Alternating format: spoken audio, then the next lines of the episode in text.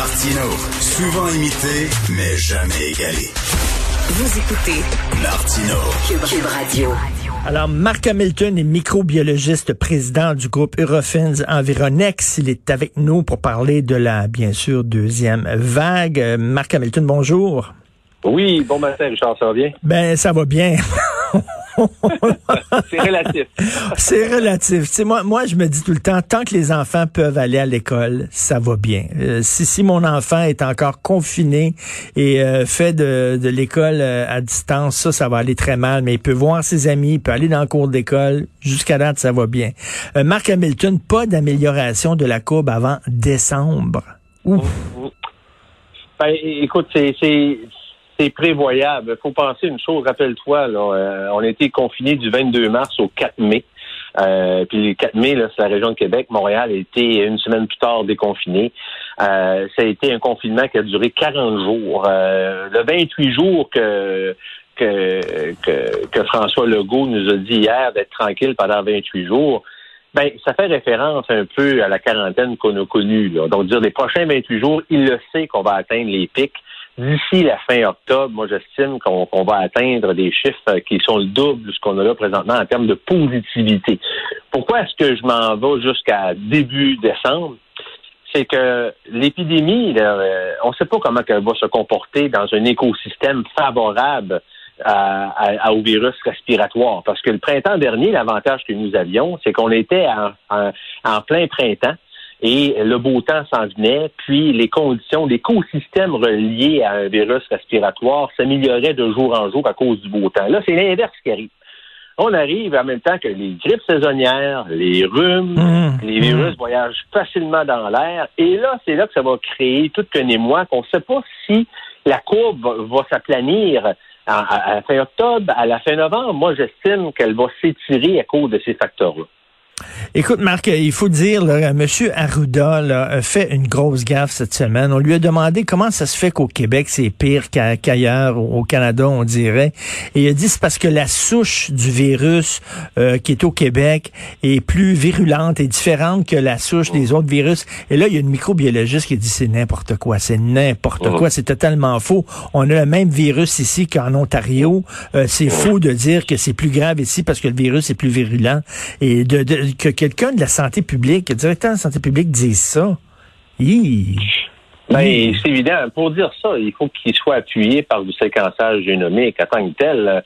C'est quelque chose qui est vérifiable. Euh, s'il y a les preuves scientifiques de dire, ben, donne-moi le séquençage génomique de la source du Québec mm. versus celle du reste du Canada, ben, s'il y a une preuve de le dire, on va le croire.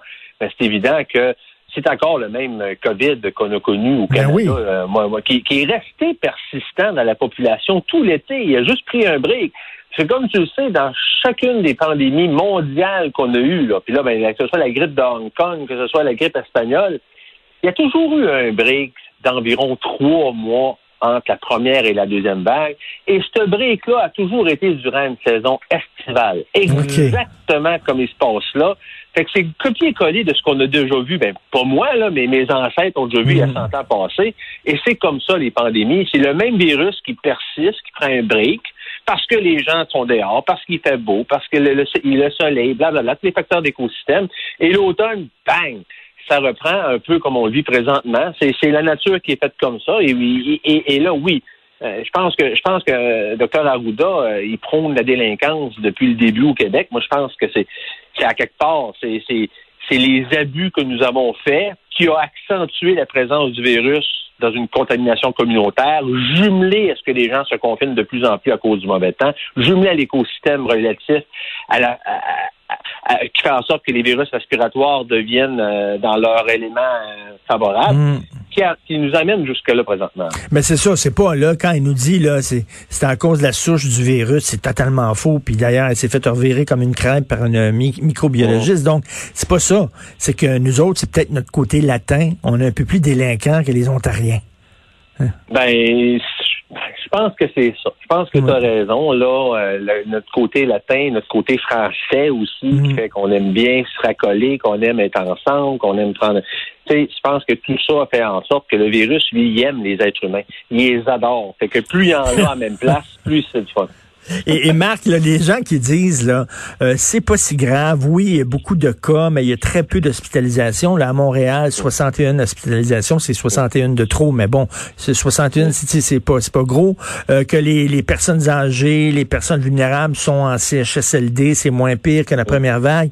Qu'est-ce que tu dis euh, à ces gens-là qui disent, bah là, c'est rien que les jeunes qui vont l'attraper, euh, puis si on fait fort, vont passer à travers?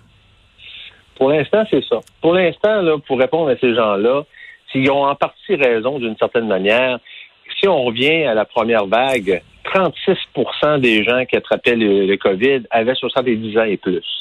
Ces 70 ans et plus-là, comme vous savez, ont été à 90% 80-90% en ont décédé. Euh, on remplit les hôpitaux. On a eu euh, plus de 1700 euh, hospitalisation au pic de la pandémie. Il y avait 250 personnes aux soins intensifs et qui étaient majoritairement occupées par des gens à risque, par des gens de 70 ans et plus. Aujourd'hui, c'est un peu l'inverse de la pendule. Les gens de 70 ans et plus, les gens à risque, c'est moins de 10% des personnes infectées présentement. Et le gros pic, c'est en 18 et 30 ans que 50% plus de 50% des gens infectés présentement qui propagent le virus sont en 18 et 30 ans. C'est évident qu'en 18 et 30 ans, les facteurs de risque sont moins là les gens ont un meilleur système immunitaire et euh, on va avoir plus de problématiques de, de, de, transmission que de développer des symptômes graves. Rien n'empêche qu'il n'est pas impossible que sur le lot de ces 50 %-là, qu'il y en a quelques-uns qui se rendent à l'hôpital, qui développent des complications. Ça, ça risque d'arriver, on s'entend, mais c'est pas aussi significatif ben, ben, que les gens sont les Ben c'est ça, le danger, c'est la transmission. Parce que les gens là, qui travaillent, les infirmiers, les préposés aux bénéficiaires, les gens qui rentrent dans les CHSLD, eux autres, ils, ils couchent pas dans un CHSLD. Ils retournent chez eux une fois leur corps de travail fini. Puis là, ben ils vont à l'épicerie.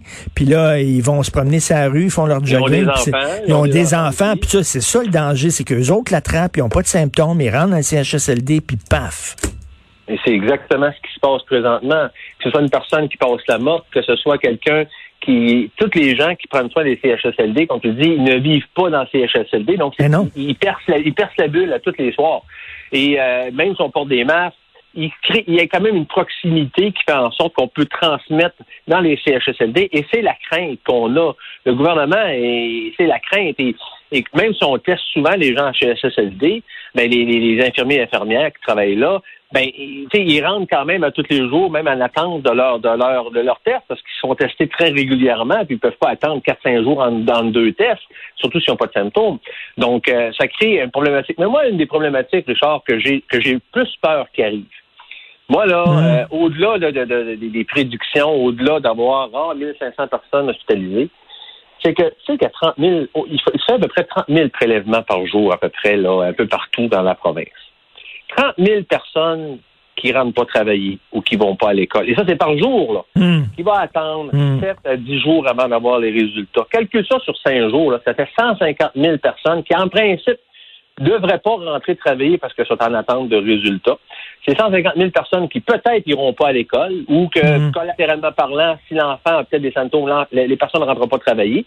Et je parlais à un de mes collègues qui travaille dans un hôpital qui me disait, Marc, le problème que j'ai, là, il dit, c'est pas que j'ai pas de lit. Le problème, c'est que j'ai plus personne pour soigner mes gens parce que sont tous en attente de résultats, euh, parce que leurs enfants ont passé un test, parce que sont en attente de résultats eux aussi, qui paralysent. Et c'est ça le problème qui va arriver tantôt. 30 000 personnes pendant trois mois de temps, ça fait du monde à la messe qui se présente pas. Là. Tabarnouche, oui, qui se présente pas, qui travaillent, ces gens-là, peut-être dans les hôpitaux, peut-être dans les écoles, puis tout ça. Partout. Ça fait Et surtout, si à risque, tu es encore plus à risque de faire des tests plus souvent, entre autres des hôpitaux.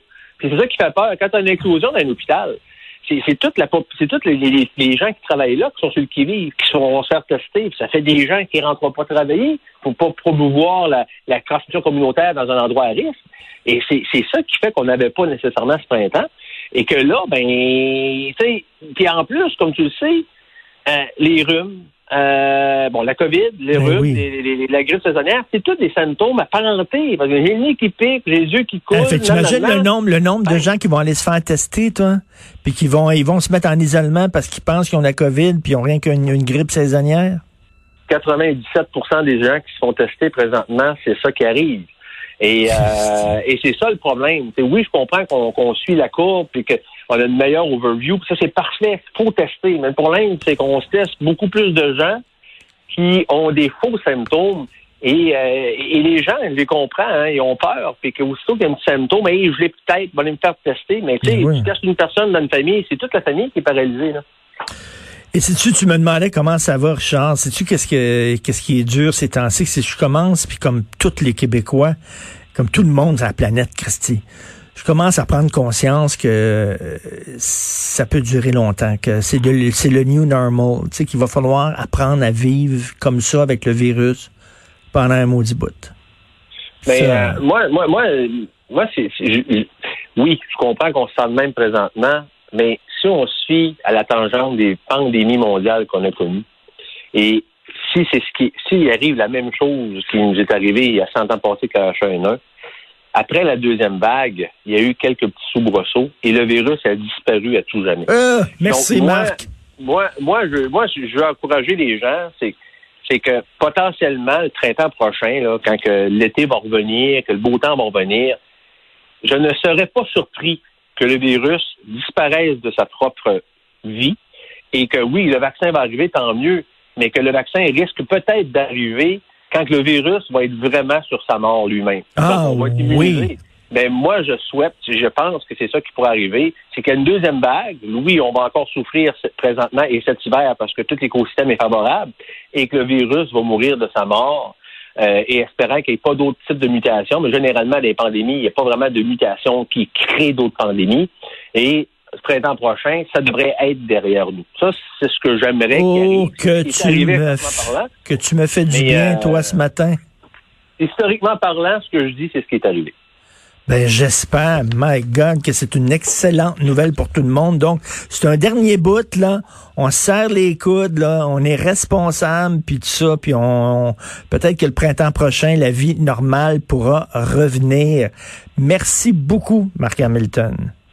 C'est un grand plaisir. Salut, microbiologiste, président du groupe Eurofins Environex.